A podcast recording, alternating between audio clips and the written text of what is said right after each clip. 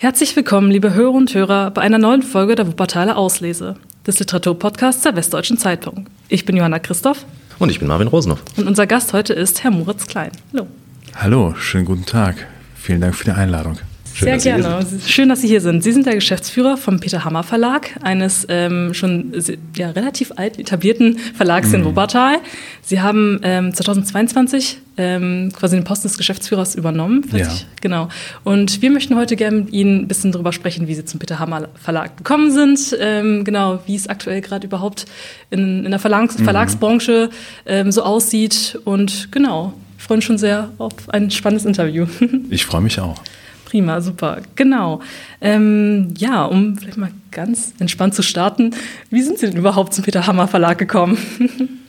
ja, ähm, tatsächlich über die seltsamen Zufälle, die äh, ja, das, das Leben so spielt. Also ich war gerade fertig mit meinem Volontariat nach dem Studium. Ich habe Germanistik studiert ähm, und Romanistik und war äh, nach meinem Volo in Frankfurt bei einem kleinen Verlag auf der Suche nach ähm, ja, äh, einem Anschlussjob. Ja, und äh, habe irgendwann die äh, Annoncen im Börsenblatt des Deutschen Buchhandels durchgeblättert und da war eine Stelle, eine Elternzeitvertretung im Peter Hammer Verlag ausgeschrieben und ich habe mich darauf beworben und wurde tatsächlich eingeladen zu einem Gespräch äh, nach Wuppertal. Das äh, Gespräch äh, verlief sehr angenehm und äh, ich fand die äh, damalige Geschäftsführerin Monika Bielstein, die den Verlag sehr lange geleitet hat, sehr sympathisch und hatte natürlich auch große Sympathien und Affinitäten für das Programm des Peter Hammer Verlags. Äh, der Verlag war natürlich auch schon vorher ein Begriff, aber es ist so, dass tatsächlich Stellenausschreibungen im Verlagswesen relativ spärlich gesät sind. Ähm, und ich habe nie damit gerechnet, überhaupt da eine Chance zu haben, weil ich sozusagen da auch noch ziemlich grün hinter den Ohren war und eben äh, ja, außer meines Volontariats noch keine Berufserfahrung hatte. Und diese Stelle, die ausgeschrieben war, war eben die Stelle für den Vertrieb und das war wie oft in so kleinen Verlagen eine äh, Stelle, die ja sehr viel selbstständiges Arbeiten und Eigenverantwortung vorausgesetzt hat. Und als es dann tatsächlich klappt und ich die Zusage bekommen habe, war ich sehr überrascht und sehr glücklich und bin, habe dann meine sieben Sachen gepackt. Ich habe damals noch in Bonn gewohnt, wo ich auch studiert habe und bin dann nach Wuppertal gezogen, auch in die Nähe des Verlags, auf den Seelandsberg nach Barmen. Also ganz klassisch beworben und Genau, genau, ganz klassisch beworben. Also eigentlich äh, waren die Zufälle, die ich eingangs ansprach, eigentlich äh, nur darauf beschränkt, dass ich diese Stellenausschreibung äh, gefunden habe und das, ähm, ja, mhm. dass ich, anders als Zufall kann ich es mir nicht erklären, diese Stelle auch bekommen habe. Genau, ja, umso besser. Jetzt, und jetzt sitzen Sie, sitzen Sie hier, genau. Und, ähm genau, das war natürlich auch eine mindestens genauso große Überraschung, als ich dann ähm, ja, dieses Angebot bekommen habe, die Nachfolge von Monika Bielschen anzutreten. Hm.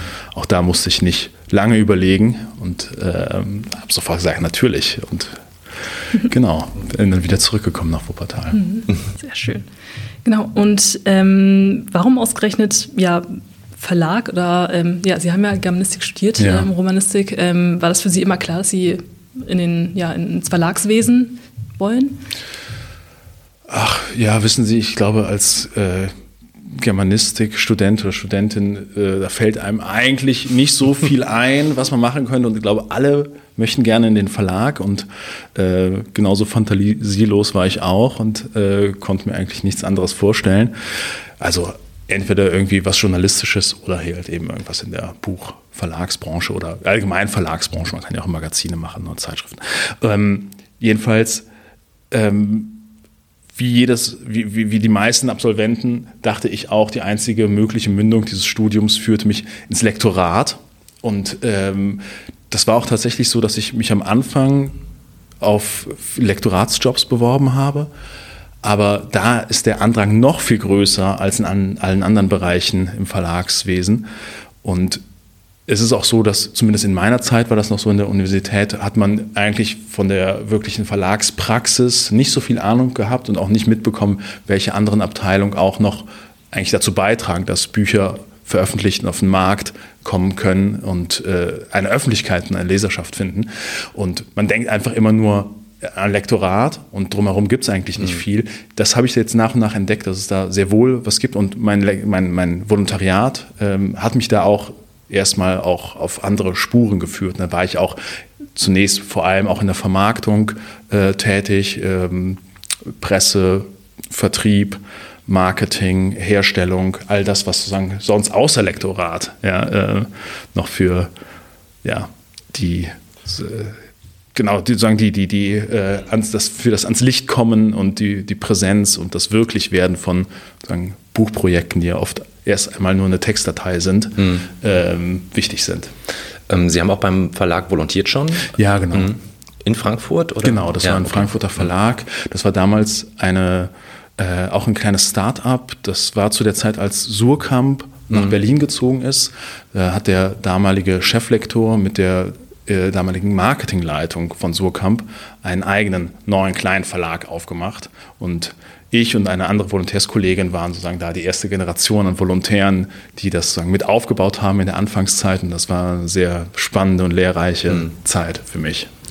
Ähm, Sie haben das gerade schon angesprochen, der Andrang ist groß in der Verlagsbranche Branche und zugleich sind die Stellen spärlich gesät. Ja. Ähm, was macht den Reiz aus? Warum ist das so begehrt? Ähm, warum drängen so viele, ich sag mal, Geisteswissenschaftler ja. so ins Verlagswesen rein? Ja, also ich habe auch das Gefühl ein bisschen, dass die Strahlkraft jetzt zurückgeht und dass natürlich sich jetzt auch der allgemeinen Situation des Fachkräftemangels, die auch mhm. das, äh, der, der, das Verlagswesen natürlich zu spüren bekommt, sich diese äh, Verhältnisse jetzt sagen, ein bisschen angleichen, vielleicht noch nicht umdrehen, aber dass es jetzt trotzdem auch ein größeres Bewusstsein auf Verlagsseite gibt, dass gute Leute auch hm, genauso spärlich gesät sind mhm. wie, wie äh, die Stellenausschreibung. Ja, also dass es da nicht mehr so eindeutig ist. Und natürlich auch die Bereitschaft der jüngeren Generation, ähm, irgendwie 20 Überst unbezahlte Überstunden die Woche zu machen ähm, und völlig auf Selbstausbeutung und schlecht bezahlte Jobs, die halt irgendwie eine Art von sagen, kulturelles Prestige mhm. und Strahlkraft äh, versprechen, äh, das auch abgenommen hat. Mhm. Glücklicherweise, muss man sagen. Ja, also das ist, wir befinden uns da in einem Angleichungsprozess, okay. habe ich das Gefühl. Die Diskussion gibt es ja im Moment ziemlich stark, dass ja. die Jüngeren, ah, die wollen nicht arbeiten. Genau, die, genau. Also ja. sie wollen nicht arbeiten. Ich ja. würde sagen, sie wollen nicht mehr zu diesen schlechten Bedingungen mhm. arbeiten. Und das halte ich erstmal sozusagen für eine Emanzipationsgeschichte mhm. äh, und für eine positive Entwicklung. Und ich meine, Sie haben es ja gerade schon erwähnt, den Fachkräftemangel, der trifft auch Verlage. Ähm, wie geht es denn aktuell generell der Verlagsbranche in Deutschland gerade? Ja, ich würde sagen, ähm, eine gemischte Bilanz. Ähm, wir haben auf der einen Seite das mm, Problem, also sagen wir die Entwicklung, die äh, sich bemerkbar macht in einem immer weiter voranschreitenden Rückgang der Absätze. Also wir verkaufen seit vielen Jahren jedes Jahr weniger Bücher als im Vorjahr. Das ist eine Entwicklung, die angefangen hat, beziehungsweise für die man eine verstärkte Aufmerksamkeit entwickelt hat, sagen Anfang der 10er Jahre. Ähm, zumindest das sozusagen die ersten Daten und Erhebungen und Studien, die ich dazu kenne. Dann gab es, ich glaube, im Jahre 2018 eine sehr aufsehenerregende Studie des Börsenvereins des deutschen Buchhandels, ähm, die einen Zeitraum von, ich glaube, vier, fünf Jahren untersucht hat, seit 2013 und festgestellt hat, dass seit 2013 bis zu diesem äh, 2017 und 2018, dass da ähm, sieben Millionen Menschen weniger Bücher gekauft haben. Also das war seltsam formuliert. Also es gab sozusagen mhm. insgesamt sieben Millionen Menschen weniger, die Bücher gekauft haben. Ähm, ich kenne sozusagen die Details auch nicht über sozusagen diese äh, statistischen Grundlagen und äh, wirklich welche Kennzahlen und welche empirischen Daten da genommen wurden, um diese Aussage zu treffen. Ich fand das natürlich erstmal erschreckend und jetzt sehen wir auch natürlich weiterhin Jahr für Jahr, dass die Absätze zurückgehen, relativ mm, geringfügig, aber wir haben jetzt zum Beispiel, äh, sind jetzt gerade die neuen Zahlen rausgekommen für das zurückliegende Jahr 2023 und da, das habe ich mir auch hier irgendwo aufgeschrieben, ich will Sie jetzt auch nicht zu lange langweilen mit Kennzahlen, aber es ist natürlich doch, äh, daraus äh, geht natürlich ein gewisser äh, sozusagen eine gewisse Aussage über die Wirklichkeit der Buchbranche äh, einher. Ähm, seit 2019 bis 2023 ist der Absatz von Büchern um 8,4 Prozent zurückgegangen. Und das ist, wie gesagt, sozusagen nur die, die Spitze des Eisbergs und diese äh, rückläufige Entwicklung liegt natürlich schon, schon äh, viel weiter zurück. Also seit, seit mindestens 2013 oder wahrscheinlich noch viel früher hat die schon begonnen. Ähm, der Umsatz jedoch ist relativ stabil geblieben und sogar um 1 6,6 Prozent gestiegen. Mhm. Ja, ähm, da fragt man sich, wie geht das? Mhm. Ja, und das ist sozusagen das äh, Mittel, worüber jetzt die Branche auch in den letzten Jahren sehr, sehr viel diskutiert hat und auch ein neues Bewusstsein darüber entwickelt hat, was auch mit der Preisbindung zusammenhängt, nämlich die Frage der Ladenpreise, der Preisgestaltung für Bücher. Weil plötzlich die Buchbranche auch natürlich durch diese äh, Ergebnisse wie dieser Quo Vadis-Studie, die ich eben erwähnt habe, gemerkt hat, wie reagieren wir eigentlich sozusagen auf diese Tendenz? Was liegt in unseren Möglichkeiten? Wir können bessere Bücher machen, wir können besseres Marketing machen. Wir befinden uns in einer Medienkonkurrenz, mhm. ähm, die sozusagen immer stärker zunimmt, weil ja, die Verbreitung und die äh, Angebote, als auch natürlich sozusagen Devices, Hardware, Verbreitung von digitalen Medien immer weiter zunimmt. Und Sie werden es sicherlich auch aus Ihrem Umfeld kennen. Auch Menschen, die früher selber viel gelesen haben, lesen weniger, einfach weil sie viel mehr Zeit am Handy verbringen, weil da natürlich auch es viele, viele neue interessante Apps gibt. Es gibt äh, Social Media mit einem wahnsinnigen Angebot. Und ähm, das kann, glaube ich, auch jeder an sich selber feststellen, dass einfach sozusagen diese Zeit, die man vielleicht früher, die Zeit der Muße fürs Lesen verwendet hat, dass man jetzt abends einfach gerne rumdaddelt am Handy und plötzlich merkt, oh, jetzt sind gerade wieder zwei Stunden vergangen, mhm. was habe ich eigentlich gemacht? Ja. Ja. Und ähm, was ich eigentlich sagen wollte, das war jetzt ein kleiner Umweg, die Branche hat jetzt in den letzten Jahren auf diesen um Absatzrückgang damit reagiert, dass sie die Ladenpreise angehoben hat. Mhm. Weil sie nämlich auch festgestellt hat, die Ladenpreise sind die letzten 20 Jahre im Grunde seit der Umstellung auf den Euro stagniert. Ja, alle Kosten sind weiter gestiegen. Mhm. Das ist natürlich etwas, was auch vor allem den Buchhandel, den Buchhandel zu schaffen macht. Alle Kosten sind immer weiter gestiegen.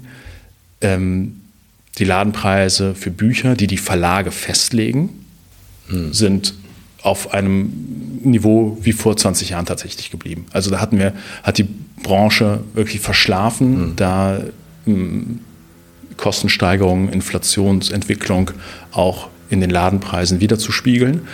Und ja, man zahlt jetzt irgendwie 15 Euro für ein Kinoticket, aber 20 Euro für ein Buch werden immer noch als viel empfunden oder auch 25 Euro. Jetzt hatte man lange Zeit auch immer diese Preisschwellen im Kopf auf Verlagsseite und dachte, nein, wir können jetzt nicht über 20 mhm. Euro gehen, das ist so eine Preisschwelle.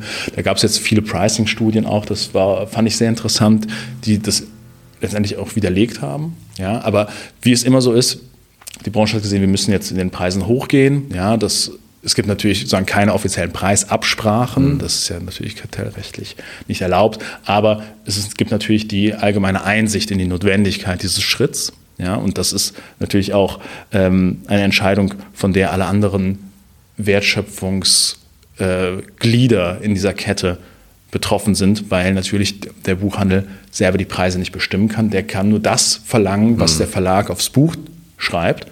Und ähm, auch für den Buchhandel, gerade für den stationären Buchhandel, für den unabhängigen Sortimentsbuchhandel ist das überlebenswichtig, dass die Preise hochgehen, weil eben Kosten, ja. Löhne, alles, gerade in den letzten Jahren ist es stark angestiegen und die Marge wird immer geringer und es ist wirklich für, für Buchhandlungen sehr, sehr schwer ähm, zu, äh, ja, auskömmlich zu wirtschaften mhm. mit mit den Preisen, die wir, die wir lange Zeit hatten. Aber die Leute sind ja anscheinend auch bereit, die höheren Preise mitzugehen. Wenn sie sagen, dass der Umsatz dann am Ende doch gestiegen ist, obwohl eigentlich die Zahlen rückläufig sind, ähm, ist ja das, die Bereitschaft ja. da, für ein Buch mehr Geld auszugeben. Ja, ja, also sozusagen bislang geht jetzt diese, diese hm. Rechnung und diese sozusagen Kompensationsbemühung auf. Natürlich kann, könnte man auch äh, Schlussfolgern, gut, äh, minus 8,4 Prozent im Absatz zeigt auch, dass eben dann vielleicht Leute sagen, hm, warum soll ich jetzt dafür Geld ausgeben? Gerade weil sie natürlich jetzt auch durch die, durch die Benutzung, den Gebrauch von digitalen Medien, ähm, ja, natürlich hm, ist es ein Kurzschluss, eigentlich eine, auch eine falsche äh, Erkenntnis, aber das Gefühl ist ja, ich kriege das alles umsonst im mm. Internet. Ja? ja ich muss dafür gar nichts bezahlen. Und dann steht dagegen irgendwie ein Hardcover mit 25 Euro. Das ist schon eine gewisse Diskrepanz mhm. und da fällt es, glaube ich, eben ja, einigen ähm, vielleicht auch leichter, mhm. darauf zu verzichten und zu sagen, ja gut, äh, scroll ich weiter auf meiner mhm. Timeline. und, ja. Aber gut, äh, das ist natürlich ein Mittel, das kann man sicherlich nicht endlos äh, ausreizen, ja, weil irgendwann auch, auch jetzt hören wir auch immer wieder so die Grenze ist vielleicht erreicht, mhm. ja, was, was wir sozusagen da an, an Preiselastizität ausspielen können. Ähm, ich bin natürlich der Meinung, dass es trotzdem, wenn man gerade aus Verlagssicht sieht, wie viel unglaubliche Arbeit in so einem einzelnen Buch drinsteckt, wie viel Kosten da drauf liegen. Und das, ich spreche jetzt sozusagen erstmal nur von der Arbeit die wir im Verlag machen, mhm. das, was Autorinnen und Autoren, Illustratorinnen und Illustratoren vorher machen, das ist natürlich gar nicht vergleichbar damit. Das ist sozusagen die beschäftigen sich oft jahrelang mit einem Buchprojekt und recherchieren und mhm. arbeiten daran. Und das ist natürlich etwas, was ähm, ja, schwer in Geld zu bemessen ist. Mhm. Ja, und ähm, gut, genau, das ist aber natürlich, dann kommen wir eher schon in diese Bereiche, wo es um diesen Doppelcharakter des Buches geht zwischen sozusagen Ware mhm. und, und Kunstwerk. Und ähm, das ist sicherlich auch das Spannende daran. Aber am Ende sind wir äh, dazu aufgefordert, für dieses künstlerische Produkt, das wir bekommen, eine ganz konkrete physische Form zu finden und es in eine Warenform zu bringen, die einen konkreten Preis hat. Ja, und äh, von diesem Preis müssen alle leben können. Mhm. Zuerst natürlich die Urheberinnen und Urheber. Ähm, wir als Verlag möchten natürlich auch gerne davon leben und alle anderen, die eben in der Verbreitung ähm, diese, dieser Kulturprodukte auch beteiligt sind. Mhm. Genau, ähm, Sie haben gerade schon Autoren erwähnt. Ähm, Sie, also der Verlag bringt ja jedes Jahr unglaublich viele Bücher raus. Also nicht nur Kinderbücher, sondern auch Belletristik ja. und Sachbücher und Bildbücher. Also wirklich Sie haben ein sehr, sehr großes Sortiment. Muss das in dieser heutigen Zeit sein, dass man so viel quasi auf den Markt bringt? Also kann man nicht nur sich nur noch auf Krimis oder sowas festlegen, sondern man, muss man schon so breit gefächert sein? Äh, nein, im Gegenteil. Also es ist eher auch ein Anachronismus, den wir uns noch leisten, ähm, so breit gefächert zu sein. Die Tendenz, wie die gesamte Markttendenz, geht eher zur, zur Konzentration und zur Fokussierung auf einzelne Programmsegmente, die erfolgreich sind. Also wir haben sowieso im ganzen Markt einen starken Konzentrationsprozess, ähm, der sich allerdings jetzt sozusagen nicht nur auf sozusagen programmatischer Ebene widerspiegelt, sondern eher in der Tatsache, dass kleinere Buchhandlungen, unabhängige Buchhandlungen von großen Ketten aufgekauft werden, dass kleine unabhängige Verlage von großen Verlagsgruppen äh, aufgekauft werden und dass es tendenziell immer schwieriger wird für äh, kleine oder mittelgroße unabhängige Verlage wie den Peter Hammer Verlag auf dem Markt zu bestehen. Wir haben ähm, aus der langen Geschichte, bald 60-jährigen Geschichte des Peter Hammer Verlags, eine gewisse äh, programmatische Verpflichtung und eine Tradition, die wir gerne aufrechterhalten möchten und machen aus diesem Grund immer noch Literatur. Jetzt in den letzten Jahren haben wir uns da auch sehr stark auf äh, die afrikanischen Länder, subsaharischen Länder konzentriert. Ähm, früher gab es noch ein größeres Segment an lateinamerikanischer Literatur, auch Sachbücher. Das ist aber jetzt auch über die Jahre immer kleiner geworden. Wir haben noch ein kleines Sachbuchprogramm mit ethnologischen Titeln. Da gibt es sozusagen ein, ein Buch äh, pro Programm oder pro Jahr. Das ist sozusagen jetzt auch nicht, nicht so ganz regelmäßig und konstant, dieser, die, die Bespielung dieses Programmplatzes. Aber ähm, wir haben natürlich, wie Sie es jetzt auch schon sagten, erstmal in der Wahrnehmung von außen haben wir einen hm. sehr bunten Blumenstrauß dafür, dass wir eigentlich ein relativ kleiner Verlag sind. Unser Fokus und natürlich das, was nach außen hin auch in den letzten 20 Jahren äh, dank der Arbeit von Monika Bielstein, die das sozusagen sehr erfolgreich ausgebaut hat, dieses Segment, ähm, erkennbar wird und was sozusagen, sozusagen das äh, Flaggschiff-Segment ist für uns, ist das Kinder- und Jugendbuch und das Bilderbuch auch allen mhm. voran. Da ist der Verlag in den, in den letzten äh, zwei Jahrzehnten sehr erfolgreich äh, gewesen, sowohl auf dem Publikumsmarkt als auch bei der Kritik. Also wir haben da, ähm, wie es sozusagen idealerweise ist, ja, sowohl sozusagen die Verkaufserfolge als auch die, äh, ja, äh, die, die wichtigen Preise, die äh, guten äh, Besprechungen, Kritiken von der, vom Fachpublikum bekommen. Und ähm, das ist eben nach und nach größer geworden und ausgebaut worden, einfach weil es sehr gut funktioniert. Und wir natürlich in diesem Bereich Kinder- und Jugendbuch uns immer noch in einem geschützten Raum bewegen, der noch nicht so stark von der Medienkonkurrenz betroffen ist.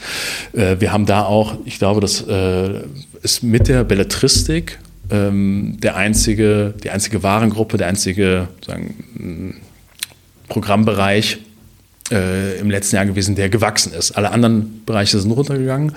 Die Belletristik ist gewachsen, weil es, glaube ich, einfach sehr, sehr starke äh, Titel gab. Aber die Belletristik ist trotz Medienkonkurrenz immer noch ein sehr, sehr stabiles und auch ein Wachstum begriffenes Segment. Äh, es gibt natürlich immer auch da bestimmte Konjunkturen. Im letzten Jahr war das jetzt äh, dieses ganze Thema New Romance, New Adult, mhm. ähm, wo ja, äh, erfreulicherweise ganz viele, und da sieht man sozusagen auch, dass sich das irgendwie ähm, gar nicht ausschließt oder dass es sozusagen auch gar keine, sozusagen, äh, man ist nicht unbedingt eine Art äh, Antagonismus daraus äh, erstellen muss ähm, zwischen digitalen Medien, TikTok allen voran und äh, Buch und äh, Bücher lesen und Buchverkauf, weil dieses ganze Thema New Adult ganz stark eben da äh, getrieben wurde über, über mhm. sagen, TikTok und sich dadurch auch ein neuer Trend äh, entwickelt hat, der junge Menschen erreicht hat und sie wieder zum Lesen verführt hat. Mhm. Ja, über, über diese Kanäle. Wie wählen Sie Ihre Titel aus? Ähm, oder anders gefragt, wie kann ich beim Peter Hammer Verlag punkten, wenn ich Autor bin? Also wie, wie kommt mein Buch, wie kann es Sie überzeugen? Äh, so, Sie haben mich jetzt zum Podcast eingeladen. Das ist schon mal äh, eine sehr gute Voraussetzung dafür.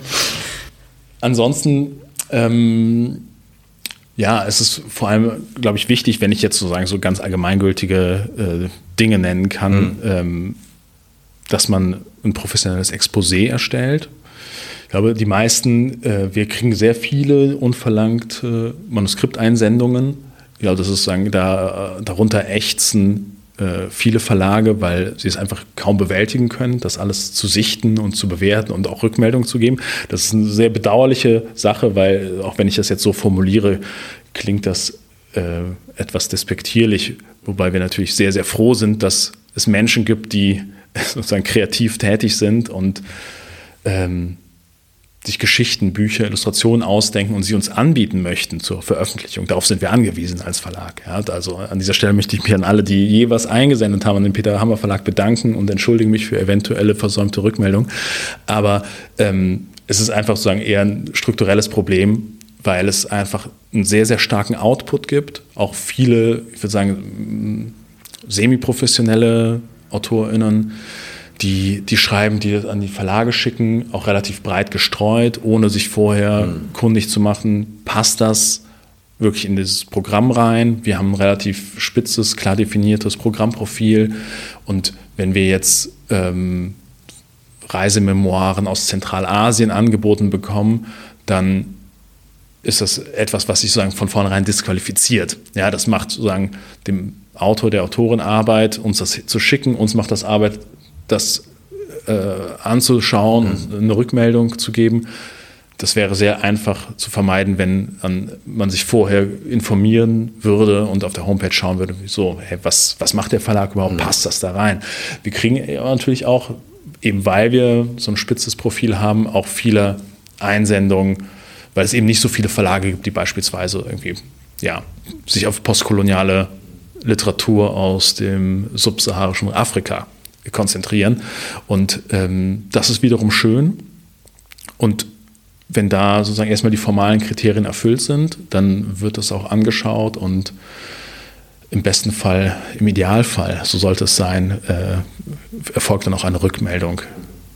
Wie auch immer. Also das kommt schon vor, dass was unverlangt eingeschickt wird und dann ist eine Perle dabei, wo man sagt, ja, das kommt vor. Das hm, kommt okay. vor. Ja, durchaus.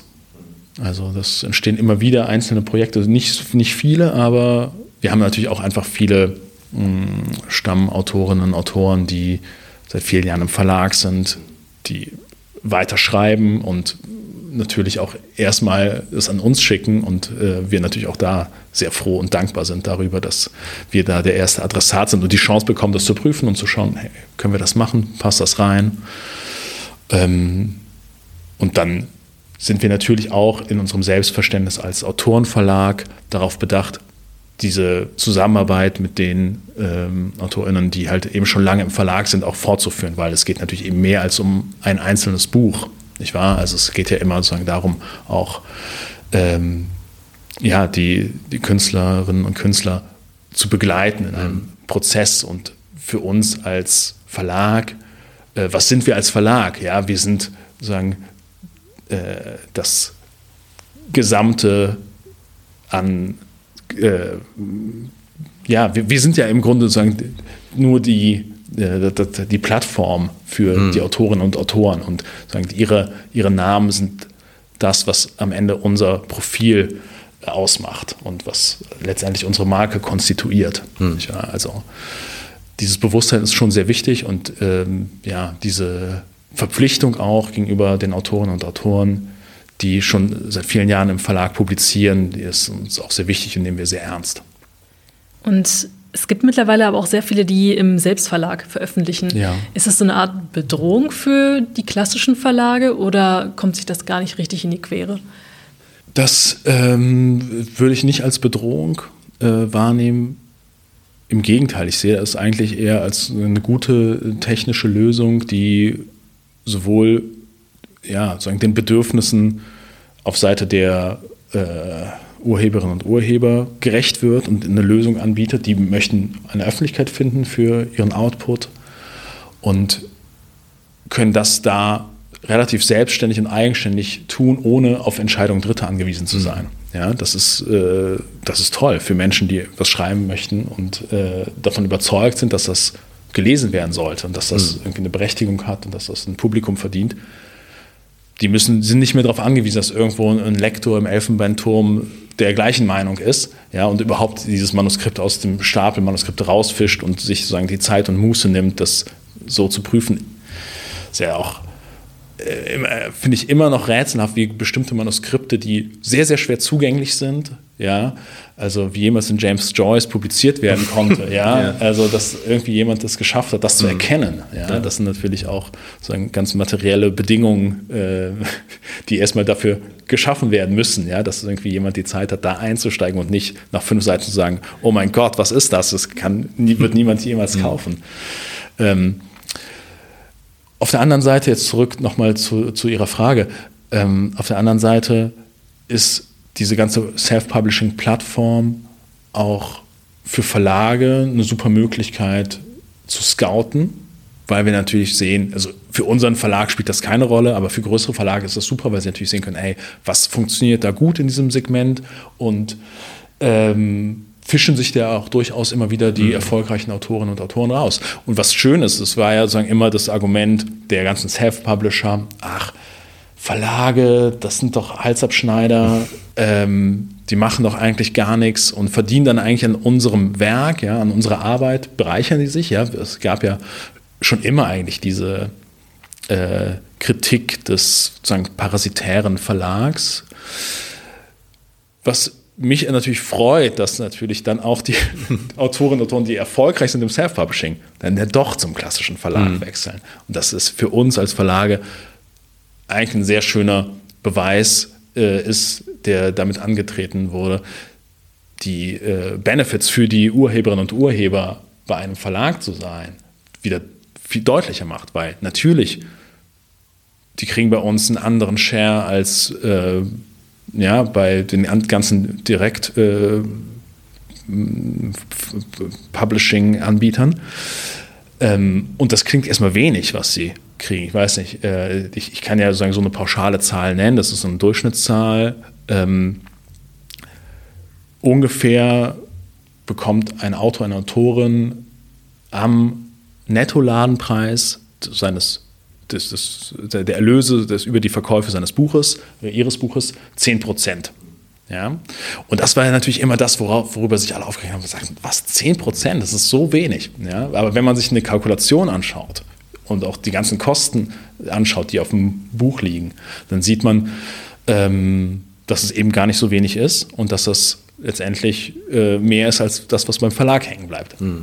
Ja, und ähm, das ist äh, gerade auf eine lange Sicht immer noch, glaube ich, die beste Möglichkeit. Bisher hat zumindest niemand den Gegenbeweis angetreten und äh, erbracht, ähm, um für seine Bücher ähm, ein Publikum zu finden, ja, also sozusagen die besten Rezeptionsmöglichkeiten zu schaffen und auch damit Geld zu verdienen. Hm. Ja, also das ist tatsächlich so, dass die Autoren, Autorinnen, Autoren ähm, immer noch, wenn sie auch über die klassischen Wege, über klassische Verlage äh, Bücher produzieren, immer noch äh, reich werden können, wenn, mhm. wenn das Buch gut läuft. Ja, also sagen nicht nur, weil wir sagen es jetzt in Deutschland über den Buchhandel vertreiben und über alle anderen Vertriebskanäle, die es gibt, sondern weil natürlich auch Verlage ein Netzwerk haben, auch äh, international Lizenzen zu verkaufen. Und dass sozusagen Verlage eben Marken sind, die auch international von anderen Verlagen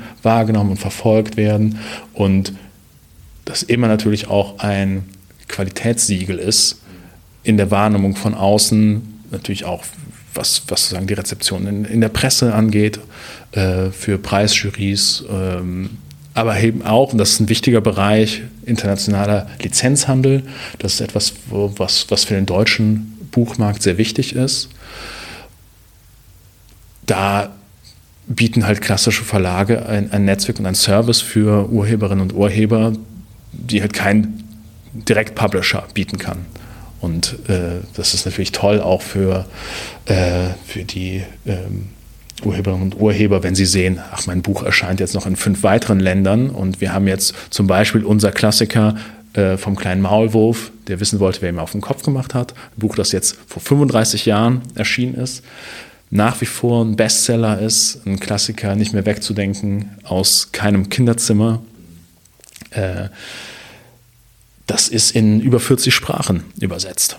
Ja, das äh, gibt es auf der ganzen Welt und es verkauft sich nach wie vor auf der ganzen Welt. Allen voran, lustigerweise, Südkorea, ein, hm. ein Land, wo sagen, der, Maulwurf noch erfolgreicher ist als in, in Deutschland und auch im europäischen Raum. Aber das ist sozusagen universelles Thema, universelle Sprache hm. und das bleibt. Ja, das ist sozusagen, da kommen immer wieder die neu, jung, neue Leserinnen und Leser in dieser Entwicklungsphase, die das wahnsinnig spannend finden. Und genau, deswegen. Ich hatte es auch in der Zeit. Also, kein Witz. Ja. Und ähm, wie geht eigentlich der Verlag mit, ähm, also künstliche Intelligenz ist ja aktuell in aller Munde, mhm. also wirklich jeder spricht davon. Mhm. Ähm, kommt es denn auch schon vor, dass Manuskripte eingesendet werden, die nicht nur von einem Menschen äh, erstellt worden sind. Also ähm, wie geht der Peter Hammer Verlag damit um? Oder ist das jetzt gerade ein großes Thema generell in der Verlagsbranche? Ja, das ist ein Riesenthema in der Verlagsbranche. Und ähm, der Peter Hammer Verlag hat bisher kein Manuskript bekommen, in dem das kenntlich gemacht wurde, dass mhm. auch KI beteiligt äh, gewesen wäre.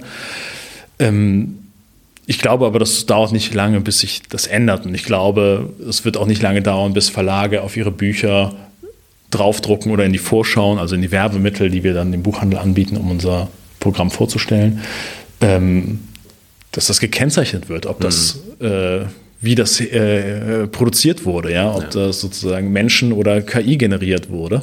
Und ähm, ich glaube auch das Thema, das wird sicherlich für viele Verlage, ähm, die sehr kommerzielle Produkte machen, sehr vieles vereinfachen und auch die Möglichkeit schaffen, Bücher äh, mit sehr, sehr wenig Aufwand und ohne äh, Autorenbeteiligung zu erstellen.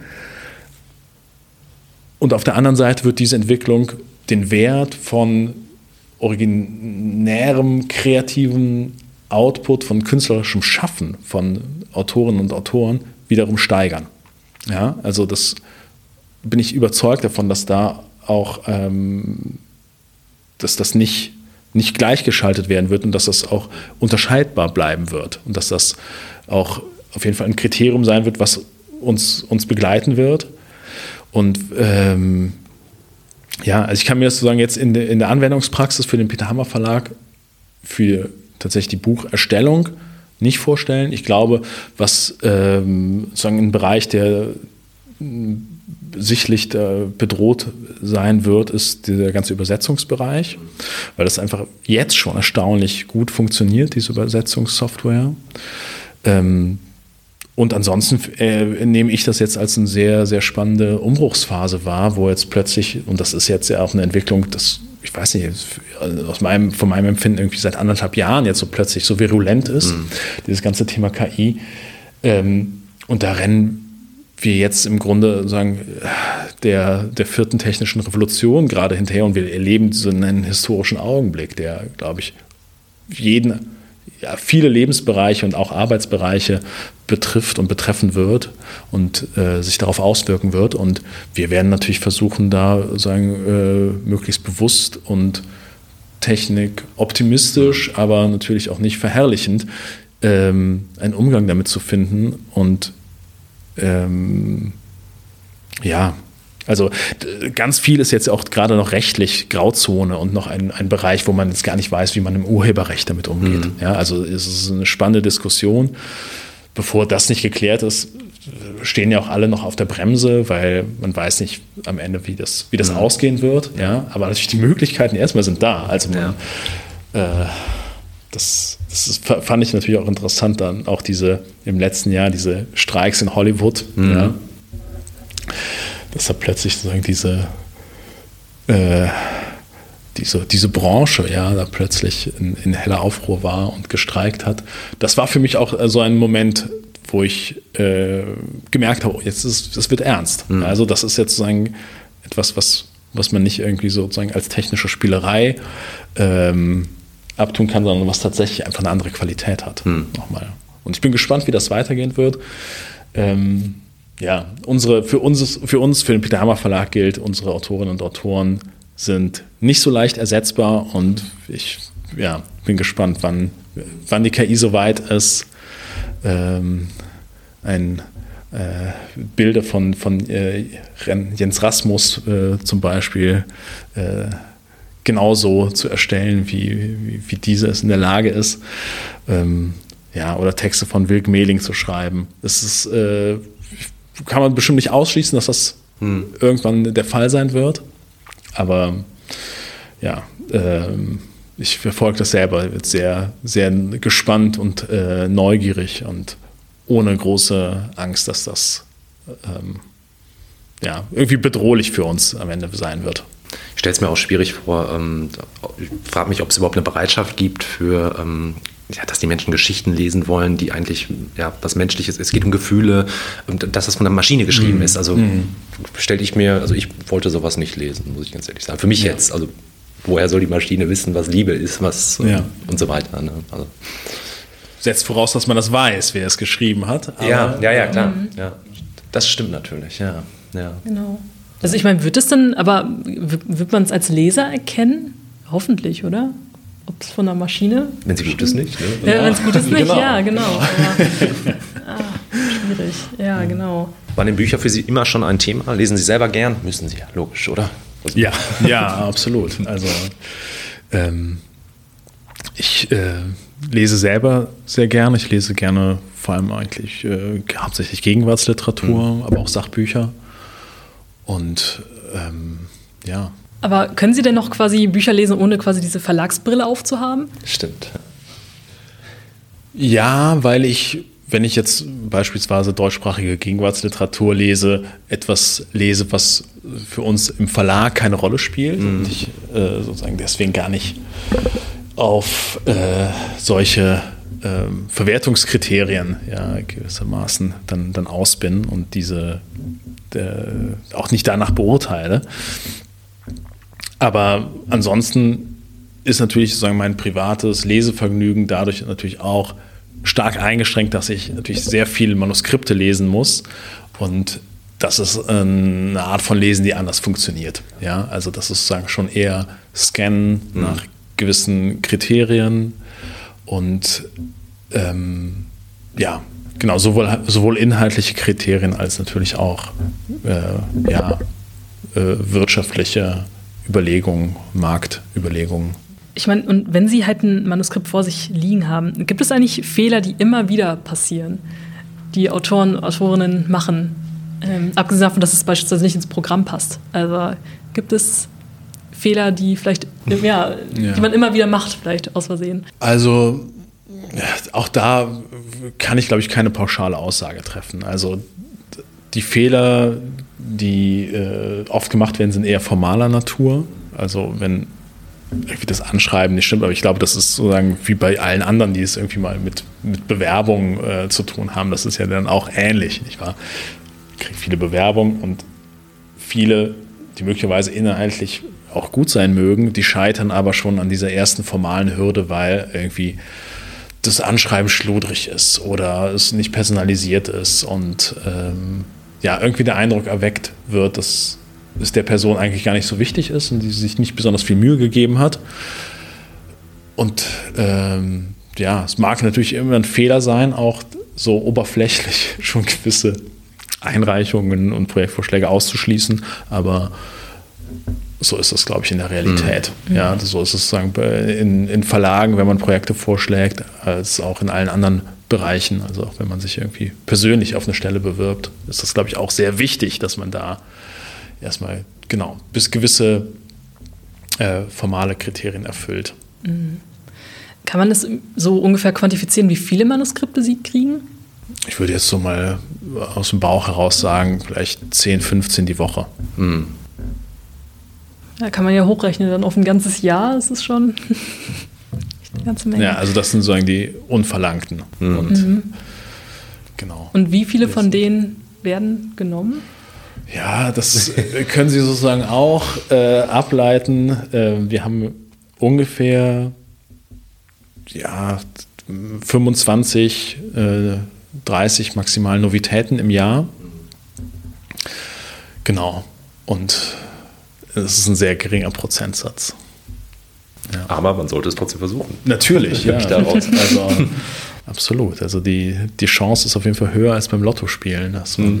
äh, wenn man was Gutes hat. Also ich glaube, es muss dann, man muss es dann schaffen, durchzudringen. Ja. ja ähm, mhm. Aber dann ist natürlich, ja, vor allem auch die Qualität entscheidend. Mhm. Und ähm, ich ähm, ich war letztes Jahr auch auf der Leipziger Buchmesse und da habe mhm. ich auch den Peter Hammer Verlag tatsächlich auch gesehen, den Stand, genau, bin ich auch dran vorbeigelaufen. Und ähm, genau, wie wichtig ist es halt eben, dass auch Verlage auf diesen Messen quasi sind. Und wie war das dann während der Pandemie, als diese Messen natürlich nicht stattgefunden mhm. haben? Ähm, haben Sie ja schon gemerkt, dass es schon, ähm, dass einem auch quasi Kundschaft halt eben weggelaufen ist quasi und man die einfach nicht gesehen hat? Also wie war da die Situation? Ja, also ich würde das auch ja, differenziert bewerten. Also auf der einen Seite, glaube ich, ähm, hat man in diesen Jahren der Pandemie gelernt, dass so ein gewisser äh, physischer Präsenzkontakt auch ähm, anders funktionieren kann. Auf der anderen Seite wird, glaube ich, werden, glaube ich, solche Ereignisse wie die Buchmessen in Leipzig oder in Frankfurt jetzt auch wieder mal höher geschätzt und diese, sagen, die Besonderheit dieser Momente ähm, ist gestiegen, weil es eben nicht mehr so selbstverständlich ist, weil man wahrscheinlich sich auch nicht mehr so häufig sieht wie früher. Äh, es werden weniger Dienstreisen gemacht und eben sozusagen viel, viel dann einfach dann, dann doch über Zoom immer noch. Ähm, und insofern ähm, ist sagen, der Wert dieser persönlichen Begegnung einfach durch Verknappung gestiegen. Ja, das ist letztendlich auch ein ganz ökonomischer Prozess. Ähm, und für uns trotzdem auch, ich glaube, für viele Verlage in der Branche, für uns auch, äh, wir gesehen haben, okay, auch ohne äh, die Buchmessen gehen wir jetzt nicht zugrunde. Ja, also eine gewisse Verzichtbarkeit ist daraus auch resultiert. Wobei das jetzt auch überspitzt formuliert ist. Also wir, wir halten weiter daran fest und wir nehmen an beiden äh, Messen in Deutschland teil, ähm, haben da auch einen Stand und äh, halten das auch weiterhin für wichtig, auch diesen direkten Kontakt. Wir als Verlag sind natürlich vor allem auf B2B-Geschäft konzentriert und das ist etwas, was zum Beispiel in Leipzig sehr wenig stattfindet. Also aus Business-Gesichtspunkten ist Leipzig nicht, nicht wirklich wichtig, aber es ist natürlich eine Möglichkeit, um direkt mit den Leserinnen und Lesern in Kontakt zu kommen, was für uns als Verlag auch selten ist. Wir nehmen auch an vielen kleinen Indie-Buchmessen äh, teil. Das ist sozusagen ein Format, was in den letzten Jahren sich immer weiter verbreitet hat, dass sozusagen äh, ja, äh, Städte in ihren Literaturhäusern, aber auch zum Teil in Kirchen, in äh, kleineren Gemeinden unabhängige Verlage einladen und dort so eine kleine Publikumsmesse veranstalten. Hm. Ähm, übers Wochenende meistens. Und das ist toll, weil da kommt wirklich auch, selbst in ländlichen Gebieten, kommt dann von weiter her interessi sehr interessiertes Publikum. Und ähm, ja, da bin ich immer sehr dankbar und äh, froh und finde es sehr, sehr interessant, da diesen Austausch zu haben, auch mit den, mit den Menschen, die unsere Bücher am Ende kaufen. Ja, weil wir sind natürlich erstmal ist unser Geschäft an den Buchhandel zu verkaufen und die wiederum verkaufen es weiter an äh, die Menschen, die die Bücher dann auch lesen oder vorlesen. Ähm, aber oftmals sind das eben, funktioniert das nach anderen Kriterien, nach anderen Gesichtspunkten und oftmals sind dann die Bücher, die wir, die der Buchhandel liebt, gar nicht unbedingt die, die das Publikum auch liebt. Ja, es bleibt sozusagen immer Nadelöhr und deswegen ist es wichtig, da glaube ich sozusagen dieses Bewusstsein und auch ähm, das Interesse und die Sicht eben auf beide sozusagen Kundentypologien äh, zu bewahren. Das war's. ja, nochmal, ähm, Herr ja, Klein, schön. vielen lieben Dank für dieses super spannende Interview. Ja, ähm, für die Einblicke. Für Ihre Zeit. Vielen genau. Dank. Vielen Dank für die Einladung. Mhm. Sehr gerne. Ja, liebe Hörerinnen und Hörer, das war die neueste Ausgabe der Wuppertaler Auslese. Wir hoffen, dass es euch gefallen hat. Wenn das der Fall ist, dann hört beim nächsten Mal wieder rein. Bis dann. Bis dann. Tschüss. Tschüss.